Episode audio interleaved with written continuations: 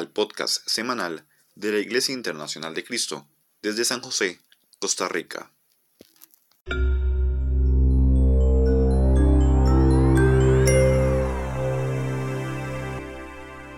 Bueno, te doy la bienvenida y, gracias por acompañarnos. Acompáñame a orar para comenzar esta transmisión. Señor bondadoso, creador del cielo y la tierra, gracias por cuidar tanto de tu pueblo.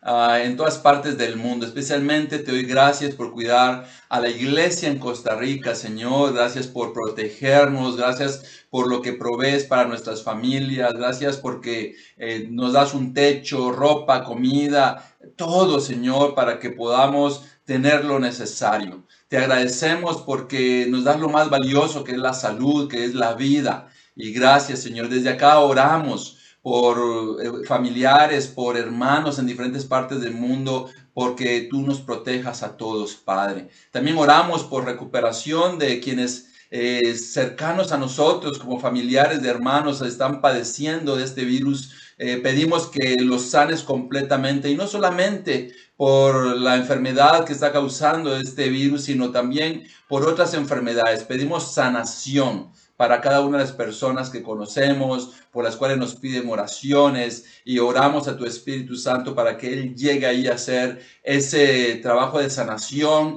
y ese milagro. Eh, oramos al mismo tiempo para que quienes experimenten esos milagros puedan, Señor, llenarse de gratitud y más que nada, Señor, nos gustaría que también sanaran espiritualmente sus corazones. En el nombre de Jesús, amén. Continuamos este día miércoles, en nuestra serie de, clases que hemos tenido en julio, eh, Cristo en la iglesia, basado en el libro de Efesios. Maravilloso libro, unos libros pequeñitos, pero que tiene tanta enseñanza. Y hoy vamos a continuar con esa serie de clases. Ya tuvimos algunas clases, vamos a recordarlas por si alguien está ingresando por primera vez a esta reunión, a esta transmisión, pueda tener una idea de lo que hemos visto y, también invitar a que si alguien quisiera ver este mensaje puede ir a, la página de la iglesia, aquí donde estamos transmitiendo, y ver todas las prédicas. Ahí están, también están en podcast y están también en YouTube. Así que eh, una invitación para si alguien quiere ver estas prédicas, puede poder verlas en lo que ya transmitimos. Así que comenzamos con el recordatorio de que la iglesia es eh, un, cuerpo y aquí eh, estuvo basado en Efesios 1, 22 y 23, donde el versículo 23 dice, esta que es su cuerpo, es la plenitud de aquel que lo llena todo por completo. Y hablamos que aquí está lo que es la iglesia. En el capítulo 1 veíamos que es un cuerpo. Y aquí hay una ilustración en donde la cabeza es Cristo y la iglesia el cuerpo de Cristo. Así es como es la iglesia, quitando la imagen que tenemos de pasar por un templo, una edificación y pensar, ahí está la iglesia. No, la iglesia somos las personas. Y la Biblia nos dice que las personas formamos un cuerpo, el cuerpo de Cristo. En el capítulo 2 vimos que la iglesia es un templo.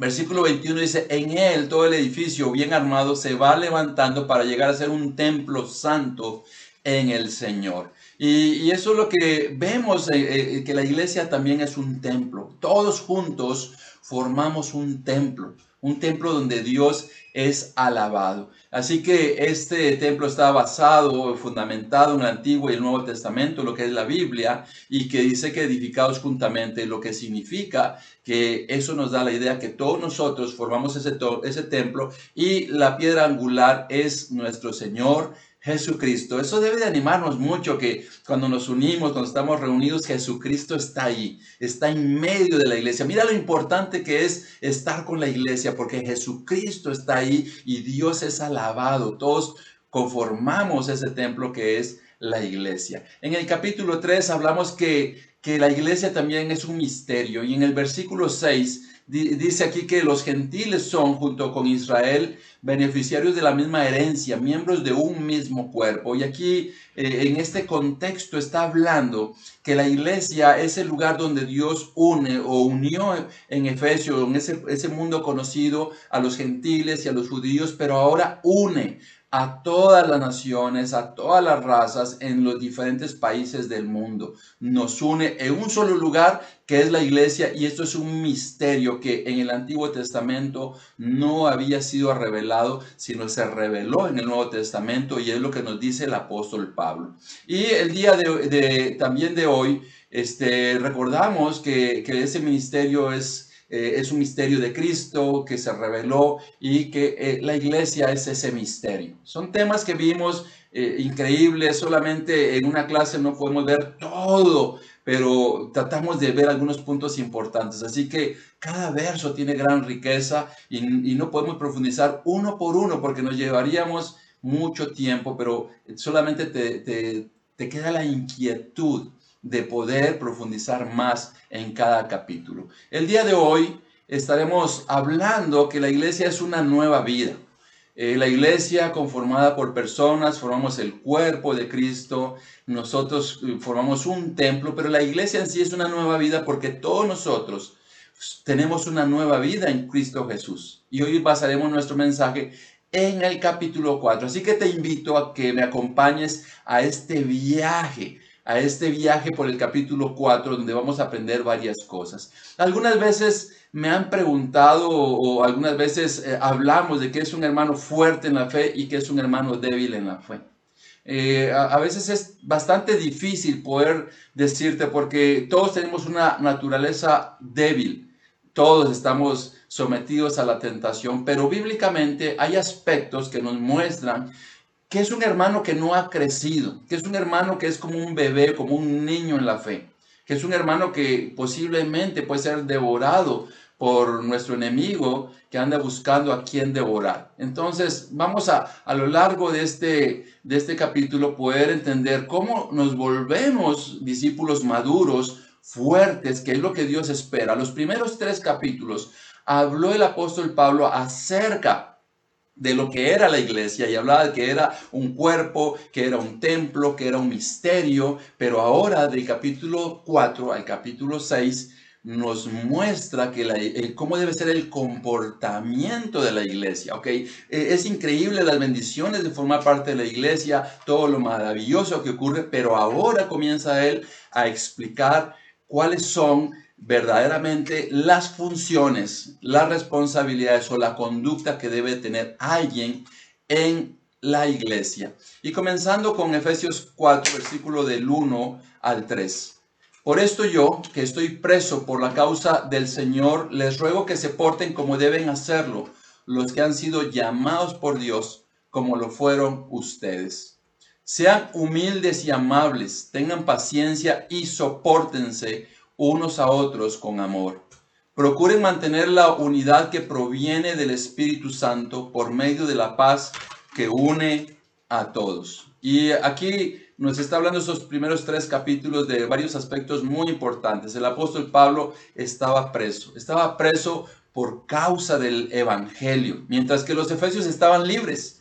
Pero vamos aquí a aprender algunas cosas. Habla tres cosas en particular, habla del comportamiento, habla de soportarse y habla de estar unidos. Mira, algo que él estaba diciendo aquí es que esa es la conducta que deberían de tener los efesios, que debería de haber ahí armonía, que debería haber humildad. Él decía que, que soportense los unos a los otros con humildad con humildad. Todos somos diferentes, eh, todos pensamos de diferente manera, eh, todos crecimos de maneras diferentes, en familias diferentes, somos distintos y necesitamos tener ese, ese caminar con humildad. Eh, la palabra humildad en el Antiguo Testamento o en el tiempo del Antiguo Testamento se veía como algo que no era del todo bien porque se notaba como alguien débil Mientras que ahora, con el ejemplo de nuestro Señor Jesucristo, vemos que es un acto increíble de espiritualidad. Y hablaba de mantener la unidad. Eso es lo que, lo que estaba buscando. O sea que los creyentes, los cristianos, los discípulos de Jesús, que es la misma cosa, aquí nos está diciendo cómo debe ser el comportamiento, eh, un llamado a soportarnos unos a otros. Van a haber diferencias, van a haber situaciones que nos van a separar, pero ante todo dice que debemos de estar unidos. La pregunta es, ¿estás unido o hay cosas que te están separando? ¿Estás unido al cuerpo, a la iglesia, o hay algo que te está separando? O aún peor, tu corazón está separando a otros del cuerpo de Cristo. Y esto es sumamente peligroso, porque eso ha pasado, pero mira desde dónde el apóstol Pablo escribía, porque es algo que también puede pasar. Lo menos que debe de ocurrir en la iglesia es buscar separarnos unos de otros, sino buscar tener el corazón de Cristo. Continuamos en el versículo del 4 al 6. Hay un solo cuerpo y un solo espíritu, así como Dios los ha llamado a una sola esperanza. Hay un solo Señor, una sola fe, un solo bautismo. Hay un solo Dios y Padre de todos que está sobre todos, actúa por medio de todos y está en todos. Aquí resalté algunas cosas este, importantes y lo puedes ver. Aquí hay siete cosas importantes que está hablando el apóstol que nos hacen estar unidos. Mira, habla de, un solo cuerpo, espíritu, esperanza, Señor, fe, bautismo, Dios y Padre. Eh, esto, este es el tema solamente para, para una o una serie de clases, pero aquí está diciendo que esto es el cuerpo, un solo cuerpo, un solo espíritu, una sola esperanza, un solo Señor, una sola fe, un bautismo, Dios y Padre. Ya Dios, ya Dios hizo un gran trabajo para mantenernos unidos. Lo que la Biblia nos está diciendo es que nosotros tenemos que procurar estar unidos, pero ya bajo la base que Dios hizo, entendiendo que, que Él nos puso en una iglesia, que somos un solo cuerpo, que nos dio un espíritu, que tenemos una esperanza, que Jesucristo es nuestro Señor y Salvador, que tenemos fe, que, fuimos bautizados y que tenemos un Dios que es también nuestro Padre. Aquí hay siete cosas que son razones por las cuales debemos de estar unidos. Ya Dios lo hizo. La unidad no debe provenir de, nuestro esfuerzo. Voy a hacer este esfuerzo para estar unidos. No, solamente tenemos que procurar mantener lo que Dios ya ha hecho. Si estamos conscientes de esto, va a ser una unidad tremenda, una unidad bárbara. No, no se trata de cuán unidos estamos, si, mira, eh, tenemos que comprender que podemos hacer cosas que parece que estamos haciendo la unidad y, estar sacando estos, eh, eh, estas cosas importantes de lo que es la verdadera unidad. Por ejemplo, podríamos decir, celebrar un cumpleaños no va a ser más unidos. Y yo quiero decirte, eso lo hacen también los no cristianos. Eso podría ser. Celebrar el Día de la Madre nos va a hacer más unidos. Celebrar el Día del Padre nos va a hacer más unidos. Celebrar el Día del Niño nos hace ser más unidos. Y esas solo son actividades que compartimos juntos. Pero la verdadera unidad se muestra bajo estos aspectos que ya Dios hizo. En otras palabras, no, se trata ni del esfuerzo ni de lo que nosotros podamos hacer porque ya Dios lo hizo todo. Lo que sí podemos hacer es ir en contra de esto porque cuando no estamos cercanos al cuerpo, no estamos cercanos unos a otros, sencillamente lo que estamos diciendo, no quiero procurar la unidad que Dios ya creó sobre estos fundamentos de ponernos en un cuerpo, un espíritu, una esperanza, un Señor, una fe, un bautismo y a Dios como Padre de todos nosotros. Ya Dios lo hizo. Sencillamente lo que tenemos que hacer es otra vez regresar a la Biblia y entender estos fundamentos hacen que nosotros seamos la familia de Dios y que esto nos hace ser unidos. Y de ahí podemos tener muchas cosas, pero si no estamos cercanos unos a otros y, a veces hay personas que se alejan, que están separados, sencillamente deberían de pensar, estos fundamentos no se están procurando llevar estos fundamentos en el corazón, porque si no está esa unidad, si hay esa separación, si hay esa lejanía, ese no quiero estar, personas que quieren alejarse de la iglesia, personas que no quieren venir a una reunión, personas que no quieren estar alabando a Dios juntos, sencillamente no es que tenga que hacer algo, porque hay personas que pueden hacer acto de presencia y no necesariamente están unidos. Hay personas que si ahorita nos estuviéramos congregando, sería obvio las personas que llegan, pero estos fundamentos son los que dan la verdadera unidad y la unidad espiritual. Si vemos esos fundamentos como lo que Dios hizo, ninguno de nuestros esfuerzos es valioso comparado con lo que Dios ya hizo. Así que continuamos en el versículo del 7 al 10, y dice, pero cada uno de nosotros ha recibido los dones que Cristo le ha querido dar.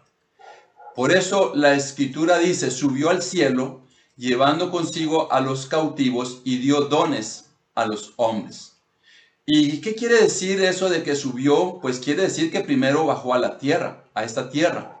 Y el que bajó es el mismo que también subió a lo más alto del cielo para llenarlo, para llenarlo todo. Entonces, aquí vemos otras cosas importantes para poder recordarnos lo que Jesucristo hizo, para que nosotros tengamos una nueva vida, para que nosotros estemos unidos, para que nosotros tengamos una conducta que refleja la presencia de Cristo. Varias cosas que habla, dice que nos dio dones, que subió, que bajó y para llenarlo todo. ¿Qué significa todo esto? Bueno, eh, Dios le ha dado dones a las personas dentro de su pueblo. Dentro de esa nueva vida nos ha dado dones para que los pongamos al servicio del cuerpo de Cristo, del templo espiritual que formamos, que es la iglesia. Pero ¿quién subió? Después de, de morir y resucitar, Jesucristo ascendió al cielo, subió al cielo. Esto es algo que la Biblia nos lo está recordando y dice que también bajó. ¿Qué significa? Que antes de que Él fuera ascendido al cielo, también Él abandonó ese lugar hermoso delante de la presencia de Dios. ¿Y qué fue lo que hizo? Descendió a la tierra, eh, se encarnó, fue como cualquiera de nosotros, con, huesos, con carne, eh, como nosotros, pero también murió crucificado en una cruz, resucitó y eso dice que bajó y luego subió para llenarlo todo. En realidad, Él bajó a lo más profundo, a lo más terrible, lo más oscuro del corazón humano para poder rescatarnos, para poder reconciliarnos con Dios. Pero también, ahora que ascendió, lo va a llenar todo, lo llena todo. Eh, y su mensaje va a llegar a todas las naciones. Así que eso es lo que está escrito, que su mensaje se conocerá en todas las naciones. Y mira, para el tiempo que fue escrito eh, Efesios, nuestras culturas no existían. Nuestras culturas se formaron luego del año 1400, comenzaron a formarse nuestras culturas y sin embargo ahí dice que Jesucristo lo va a llenar todo en todas las naciones. Entonces continuamos en el versículo 4, 12 y 13. Y él mismo concedió a unos ser apóstoles y a otros profetas, a otros anunciar el Evangelio y a otros ser pastores y maestros. Así preparó a los del pueblo santo para el trabajo de servicio, para la edificación del cuerpo de Cristo. Hasta que todos lleguemos a estar unidos por la fe y el conocimiento del Hijo de Dios y alcancemos la edad adulta que corresponde a la plena madurez de Cristo. Mira, aquí está hablando de algunos aspectos bastante importantes. Dice que Él concedió ciertas funciones. Y esas funciones es para la edificación, para el servicio. Y también habla del propósito de la iglesia. Vamos a ver aquí algunos aspectos importantes. Eh, dentro de esta escritura nos está hablando de ciertas funciones, para qué son y qué es lo que se quiere alcanzar. Aquí está hablando de, varias funciones. Una de las funciones que menciona son los apóstoles.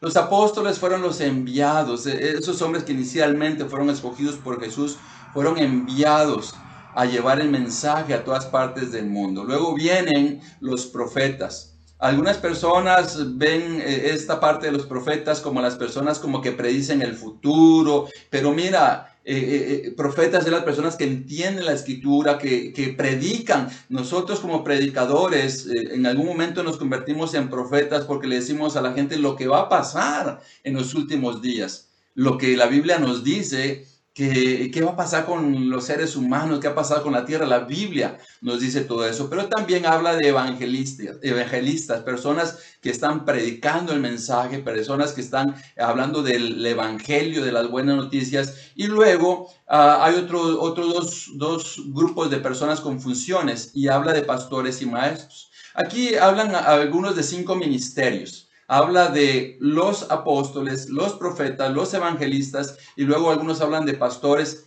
y maestros, aunque algunos también hablan de cuatro. Hablan de los, los apóstoles, los profetas, los evangelistas y unen lo que son pastores y maestros. Personas más en el entendimiento de la palabra, más cercanos al rebaño y, y esas son las funciones y dice que quien dio esos dones fue Jesucristo. Él nos eligió. ¿Y para qué es esto? Para la edificación. Todo contribuye para que la iglesia pueda crecer. ¿Y, qué es lo que la iglesia necesita alcanzar? La altura de Cristo. Desde que nosotros llegamos al reino, comenzamos a crecer para llegar a la altura de Cristo. ¿Cuándo nos vamos a detener? Hasta el último día de nuestras vidas en la tierra, porque la altura de Cristo es inmensa y necesitamos continuar creciendo. Toda la iglesia, aquí hay un propósito, un propósito, sí, hay varios propósitos que, que tenemos como iglesia. Uno de ellos es llevar el mensaje a todas las naciones, pero hay otro mensaje, otro propósito, que es el ayudar a la iglesia a que vaya perfeccionándose, a que vaya creciendo, que vaya madurando. Ese es otro propósito.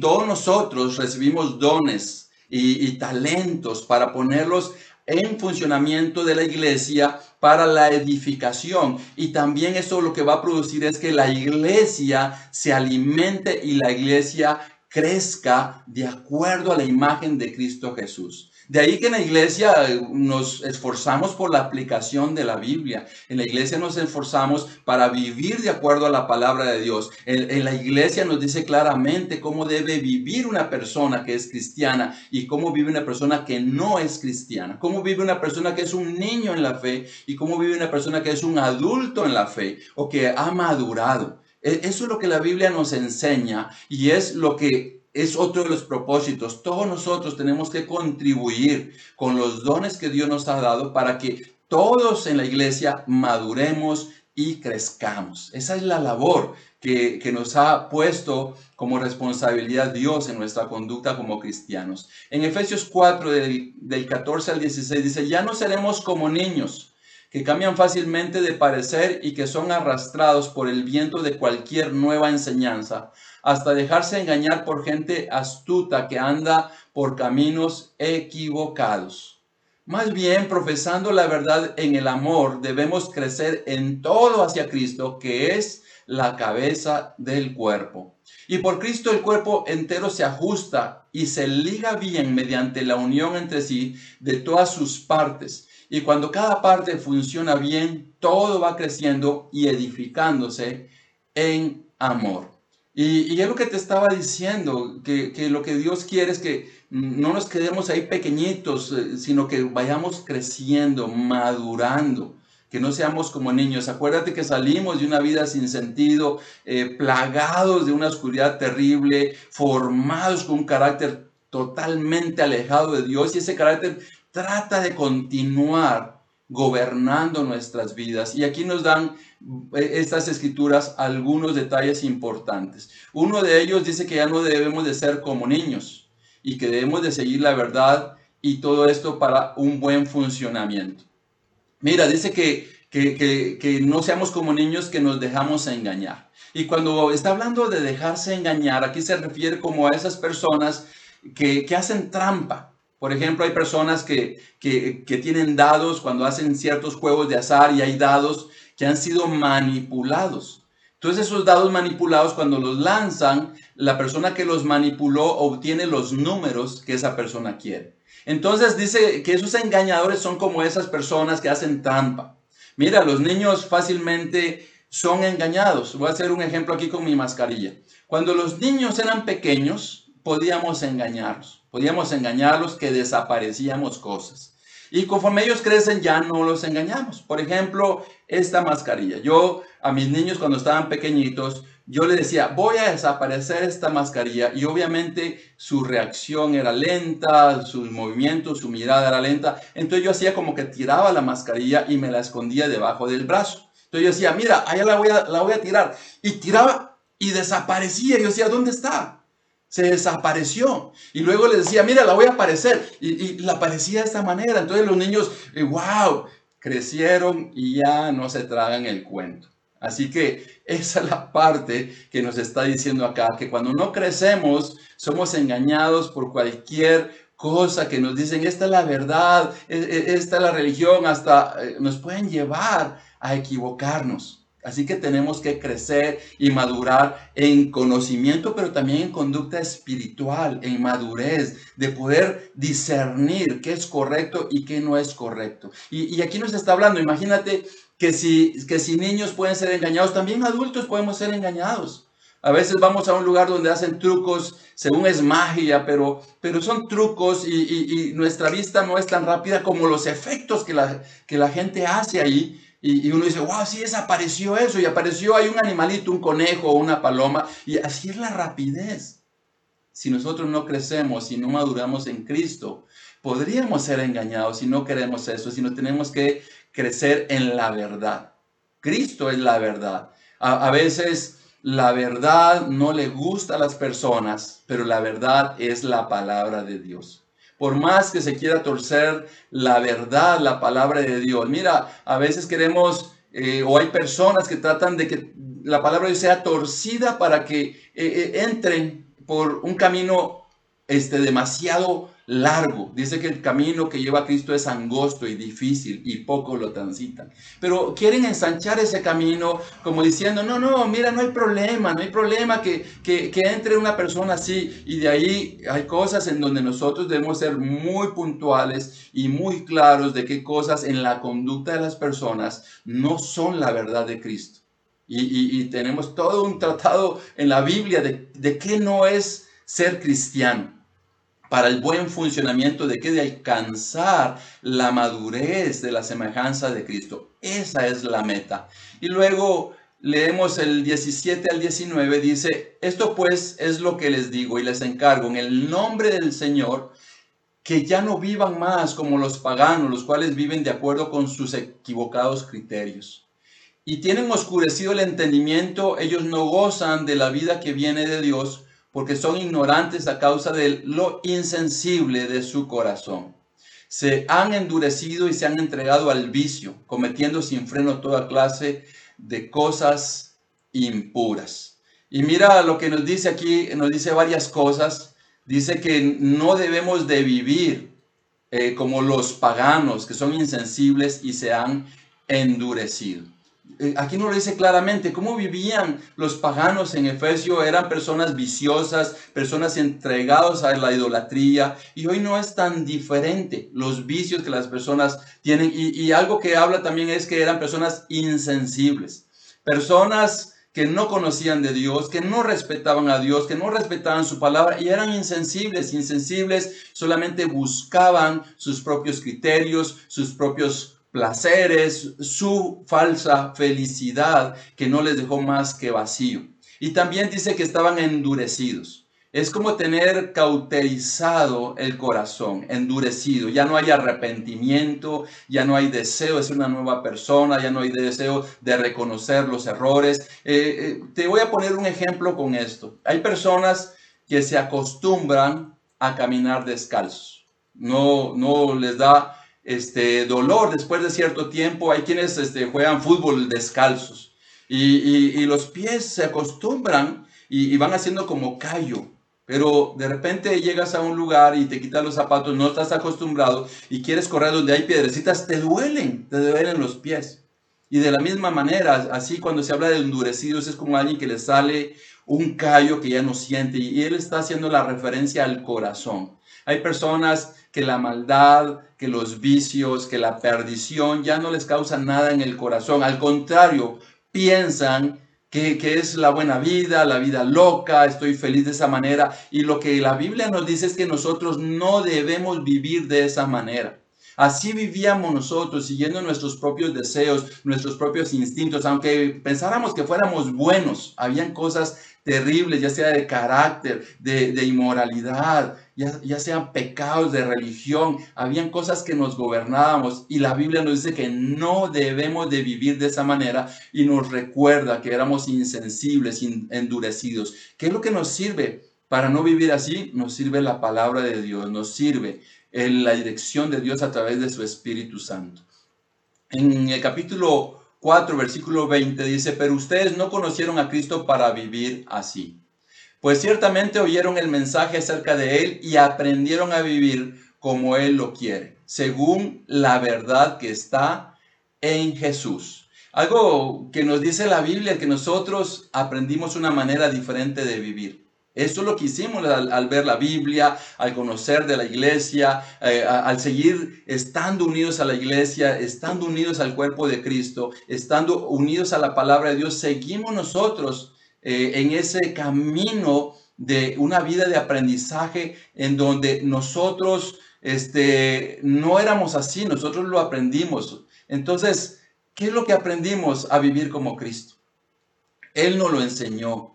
Entonces, no debemos de ser como son los paganos, como son los gentiles, como estábamos antes hundidos en una vida de pecado, siguiendo nuestros propios placeres, sino que aprendimos una nueva vida. Por eso la iglesia es una nueva vida. Tú eres una nueva vida en Cristo Jesús. Piensa en cómo eres, piensa, eh, mira en tu esencia, piensa en tus emociones. ¿Cómo eres en emociones? Cómo eres en sentimientos, cómo eres en tu carácter, cómo eres en una vida de tentaciones. Y, qué es lo que la Biblia nos dice, que nosotros renunciemos a todo eso, que no debemos de vivir lo que antes nos gobernaba, sino ahora vivir como Cristo Jesús, el carácter perfecto el carácter que Dios nos ha mostrado como un ejemplo. Por eso deben ustedes renunciar a su antigua manera de vivir y despojarse de lo que antes eran ya que todo eso se ha corrompido a causa de los deseos engañosos. Deben renovarse espiritualmente en su manera de juzgar y revestirse de la nueva naturaleza, creada a imagen de Dios y que se distingue por una vida recta y pura, basada en la verdad. Entonces, ¿qué es lo que nos está diciendo aquí la Biblia? Varias cosas. Nos está diciendo que debemos de renunciar y despojarnos, debemos de renovarnos y revestirnos. Eh, ¿Te imaginas que fueras miembro de una familia de realeza, eh, así como en Europa? En Europa hay familias que le llaman familia real. Y en esas familias no cualquier persona es miembro de esa familia. Y en esa familia tienen cierto vestuario, en sus reuniones hay protocolos, deben de vivir a la altura. Por ejemplo, algunos descendientes de la corona inglesa han renunciado. Un príncipe renunció ya a la familia y yo creo que no quiere vivir de esa manera. Pero nosotros debemos de renunciar y despojarnos de lo que antes éramos y vivir como hijos de Dios. No debemos de, de renunciar a esa antigua manera de vivir, de renunciar al pecado, porque, porque queremos agradar a Dios o queremos que Dios nos ame. No, debemos de renunciar porque ya Dios nos amó y porque somos sus hijos, somos miembros de su familia, del rey de reyes. Y, debemos de tener esto muy claro, somos hijos del rey. Somos de la realeza, de, hijos del rey y debemos, debemos de vivir de esa manera. Tenemos que renovarnos en nuestra manera de ser y, y eso nos ayuda a renunciar al pecado. Si nosotros hiciéramos algo del pasado, una de las cosas que debemos de pensar en nuestra renovación de mente es, no hago estas cosas pecaminosas porque soy cristiano. No hago estas cosas pecaminosas porque pertenezco al rey, soy hijo del rey, soy uno de, sus elegidos, soy un heredero de Dios y por eso yo no voy a continuar en la vida que antes tenía. Es una renuncia que sale desde nuestro interior y no porque alguien nos lo está diciendo, sino constantemente nos lo estamos repitiendo. Y dice que debemos de revestirnos. Eh, es como, como una persona que ha estado en la cárcel y esa persona, eh, después de varios años, le dan la libertad. Y cuando sale a la calle, esa persona, eh, imagínate, le dieron la libertad, pero esa persona continúa actuando como que si estuviera en la cárcel. No se quita el vestuario. Eh, en algunas películas ponen el vestuario como de rayas, en otras lo ponen de color naranja. No estoy preso, aunque estoy de naranja, pero eso pasa, tiene unos, un vestuario raro. Entonces, y, dice algunas, eh, algunas este, letras en la parte de la espalda donde define lo que es, que es un rey, o mm, atrás quizás dice el nombre de la cárcel en la que está. Puedes imaginarte que esa persona sale y continúa con el mismo vestuario, continúa con la misma actitud. La gente lo va a ver y la gente va a decir, este hombre está libre, pero actúa como si estuviera preso.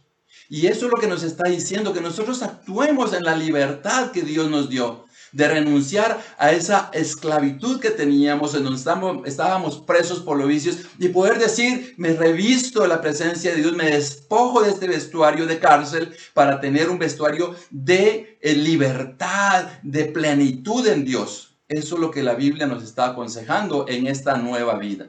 En el versículo 25 al 27 dice, por lo tanto, ya no mientan más, sino diga cada uno la verdad a su prójimo porque todos somos miembros de un mismo cuerpo. Si se enojan, no pequen, que el enojo no les dure todo el día. No le den oportunidad al diablo.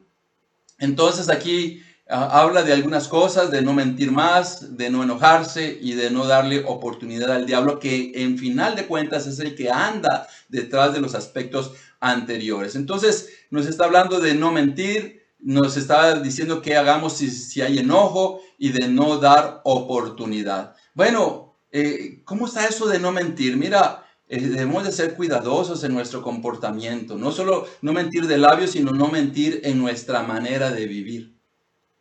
Ser deshonestos en nuestra manera de vivir. Tenemos que ser claros. Eh, somos miembros de un mismo cuerpo. Es como que la mano derecha quisiera mentirle a la mano izquierda cuando es parte del mismo cuerpo.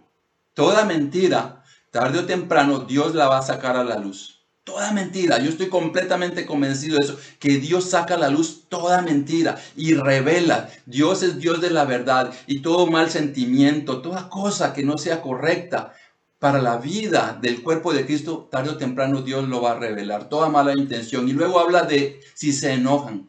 Aquí el apóstol está asumiendo que podemos experimentar enojo, pero mira, hay personas que dicen, no es que usted me enojó, yo te digo, a mí nadie me puede hacer enojar. Soy yo el que decido si me voy a enojar. Pero lo peligro del enojo dice que puede llevar a pecar a una persona. El enojo, la ira, se puede convertir en un arma en donde la persona tenga amargura en el corazón y pueda anhelar venganza. Ahí si lo tiene en el corazón y si lo está manejando, ¿qué es lo que va a hacer? Va a hacer cosas para poder vengarse. Y eso Dios lo va a ver. No podemos engañar a Dios. Dice que nosotros tengamos cuidado, que no le demos oportunidad al diablo. Detrás de toda una vida de pecado hay alguien tratando de hundirnos en una vida de pecado que es el diablo. Él es un enemigo de los cristianos. Versículo 28 al 29 dice, el que robaba deje de robar y póngase a trabajar, realizando un buen trabajo con sus manos para que tenga algo que dar a los necesitados no digan malas palabras, sino solo palabras buenas que edifiquen la comunidad y traigan beneficios a quienes las escuchen. Mira, habla de varias cosas, habla de una vida de honestidad, ser honrados, no tener malas palabras, sino solamente tener palabras buenas. Entonces, lo que quiero que veas aquí, varias cosas, es que nos habla a, la conducta que antes teníamos. Mira, las malas palabras hacen mucho daño. Y también este, el llamado de ser a, dar nosotros buenas palabras o expresar buenas palabras. Eso es lo que la Biblia nos dice. Vamos a verlo aquí de esta manera. Y vamos a tratar de explicarlo. Mira, dice que el que robaba deje de robar. Entonces, ser honrados, ser honrados, este, el que no estaba acostumbrado a trabajar, debe de aprender a trabajar y para ayudar a los necesitados. La iglesia que permite que alguien esté robando no está haciendo nada para ayudar en la vida espiritual de esa persona, porque esa persona sigue hundido en una vida alejada de Dios. Entonces, ¿ves lo, curioso de todo esto? Mira las, las, malas palabras, no solamente las vulgares, sino las que tienen mala intención, las que llegan como un susurro. Eh, la palabra anterior, que no le den oportunidad al diablo, cuando habla de diablo también habla de alguien que es calumniador, difamador, cuentero. Eso es la palabra y el contexto de esa palabra diablo. Entonces, tenemos que tener cuidado. Mira, yo he visto eh, tristes escenas de personas que, hablan eh, con otras personas eh, difamando a otros hermanos y eso hace mucho daño. Hace mucho daño porque si es alguien de confianza, la persona que lo está diciendo le va a creer, aunque haya la amargura más grande detrás de esas palabras disfrazadas, de, de amiguitos, de estamos cercanos, hace mucho daño. Entonces, Dios no está de acuerdo con esto. También he visto malos ejemplos Este, bueno, en la voz eh, de un cristiano no deben de haber palabras indecentes, pero hay mucha tristeza cuando alguien es recurrente y sigue en esto y luego se rinde y dice, no, es que, es que a mí me cuesta. Yo quiero decirte, ¿de qué te estás alimentando? Si te alimentas de la palabra de Dios, entonces vas a salir con palabras buenas. Pero mira qué, qué es lo que está aquí. Yo he visto malos ejemplos. Eh, recuerdo eh, en un equipo de fútbol donde mi hijo eh, entrenaba, había un papá que llegaba con su hijo y, ¿sabes? le hablaba a su hijo con palabras indecentes, y haz esto, y haz esto, y palabras indecentes. Inclusive hablaba de la intención con la que debía de jugar y quizás este hombre no se daba cuenta del daño que le está haciendo a su hijo mi pregunta es, ¿cómo se comporta ese niño con sus amigos de la misma edad? Imagínate el vocabulario y a veces nos asustamos de niños hablando así, pero ahí viene el ejemplo. Vi otro mal ejemplo de un, de un papá con un niño como de 5 años, estaban en una piscina y el papá comenzó a decir una palabra indecente y repetírsela y el niño hacía como caras y seguía él diciéndolas como, como un chiste, como un juego. Un niño de 5 años. Y el papá ahí diciendo las palabras, qué cosas está metiendo en el corazón de su hijo, en lugar de decir palabras de edificación, palabras buenas. Eh, ni siquiera, ni siquiera es eh, de admirar, ni siquiera es de buen gusto cuando alguien dice palabras indecentes, pero hay quienes creen que tienen estilo.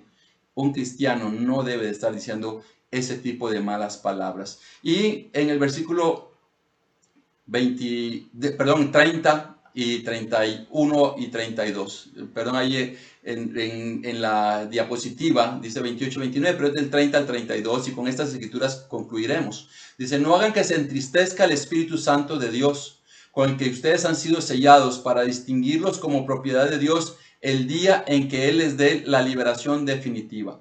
Alejen de ustedes la amargura, las pasiones, los enojos, los gritos, los insultos y toda clase de maldad sean buenos y compasivos unos con otros y perdónense mutuamente como Dios los perdonó a ustedes en Cristo.